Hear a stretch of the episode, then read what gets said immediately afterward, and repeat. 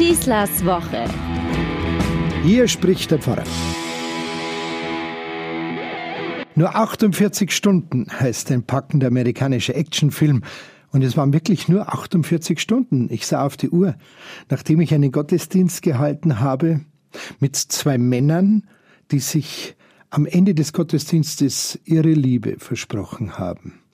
Es war ein Gottesdienst als Gedenken für die verstorbene Mama eines dieser beiden Männer. Und sie haben darum gebeten, weil sie nun schon zehn Jahre in einer Partnerschaft leben, ob ich nicht am Ende des Gottesdienstes ihre Ringe, die sie schon zehn Jahre tragen, segnen würde und ob sie sich ein Wort, ein gutes Wort sagen könnten und ob nicht auch ich ein gutes Wort für sie übrig hätte. Auf Deutsch, ob ich sie segnen würde. Benedizere. Das waren irre Reaktionen, die da gekommen sind. Ich will von der Art und Weise, böse, diskriminierend, verurteilend und verletzend, äh, will ich gar nicht reden. Jeder ist für seinen Stil selber verantwortlich. Aber was vor allem sehr bedenklich ist, sie sind so untheologisch. Da kommt irgendeine Bemerkung oder gar keine Bemerkung und da würde doch irgendetwas in der Bibel drinstehen. Äh, da gibt es doch eine indirekte Aussage, hat jemand geschrieben, Jesu über die Homosexualität. Ich kann doch nicht einfach nur etwas aus der Bibel zitieren und mich dann als Theologe ausgeben. Wir haben es von der Pike auf gelernt und wir kennen es aus unserem Alltagsleben. Ein Text braucht immer einen Kontext. Wenn ich einen biblischen Text nehme, dann muss ich immer auch zunächst einmal mich darum bemühen zu verstehen, in welch einem Umfeld dieser Text entstanden ist und gesprochen wird. Homosexualität wurde zur Zeit der Bibel mit Sicherheit ganz anders gewertet, betrachtet und erlebt, als wir es heute tun. Im Zusammenhang zum Beispiel mit der Tempelprostitution, die für uns ja jetzt wirklich kein Thema mehr ist heute. Wir haben 2000 Jahre Geschichte hinter uns, 2000 Jahre Entwicklung, Kulturgeschichte. Wir müssen, wir wir dürfen nicht nur anders über homosexuelle Liebe reden und, wenn es wirklich notwendig ist, urteilen.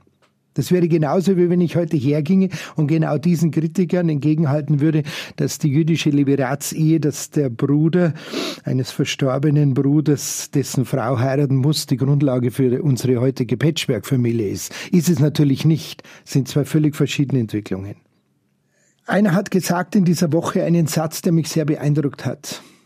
Wir dürfen, wir können Gott nicht nur dort finden, wo wir ihn haben wollen, sondern dort, wo er ist.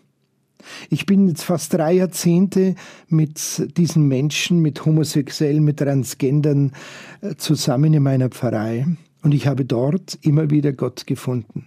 Und in dem Moment, wo diese Menschen zu mir kommen, wo sie mich darum bitten, dass ich sie segne, sprich etwas Gutes über sie sage, in dem Moment fühle ich mich in meinem Auftrag bestätigt.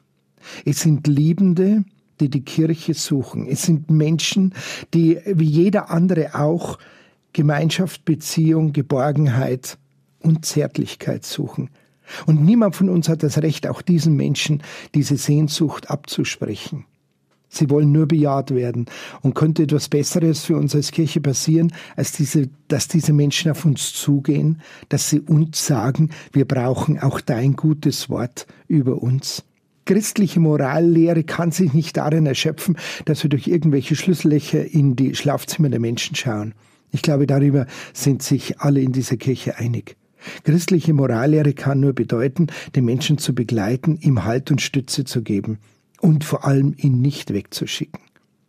Erst vor kurzem hat Papst Franziskus in Rom, und auf den dürfen wir uns ja berufen, sich mit den Eltern von Homosexuellen und Transgendern getroffen und hat ihnen ganz deutlich zugesagt, eure Kinder sind ganz genauso geliebte und liebenswerte Geschöpfe unseres Herrgotts.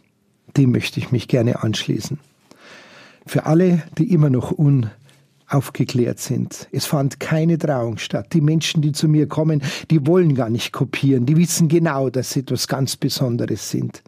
Es fand keine Willenserklärung statt. Es fand keine äh, quasi Sakramentenspendung statt. Sondern es fand das Bekenntnis von zwei Menschen statt, die sich sagten, wir sind füreinander da. Ich habe am Ende einen allgemeinen Segen über die ganze Festgemeinde gesprochen und diese beiden Menschen mit eingeschlossen.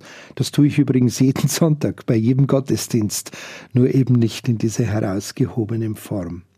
In der altkatholischen Kirche, hat mir ein befreundeter Pfarrer gesagt, gibt es den Begriff des Sakraments der Gemeinschaft. Wir bei uns haben diesen sakramentalen Charakter nur auf die heterosexuelle Ehe beschränkt. Aber ich finde diesen Begriff etwas sehr Schönes und wir sollten als Kirchen ja voneinander lernen. Sakrament der Gemeinschaft. Dass auch andere Gemeinschaften, die nicht auf der Basis des Ehesakraments fundieren, ein ganz liebenswertes und notwendiges Zeichen für diese Gesellschaft sind.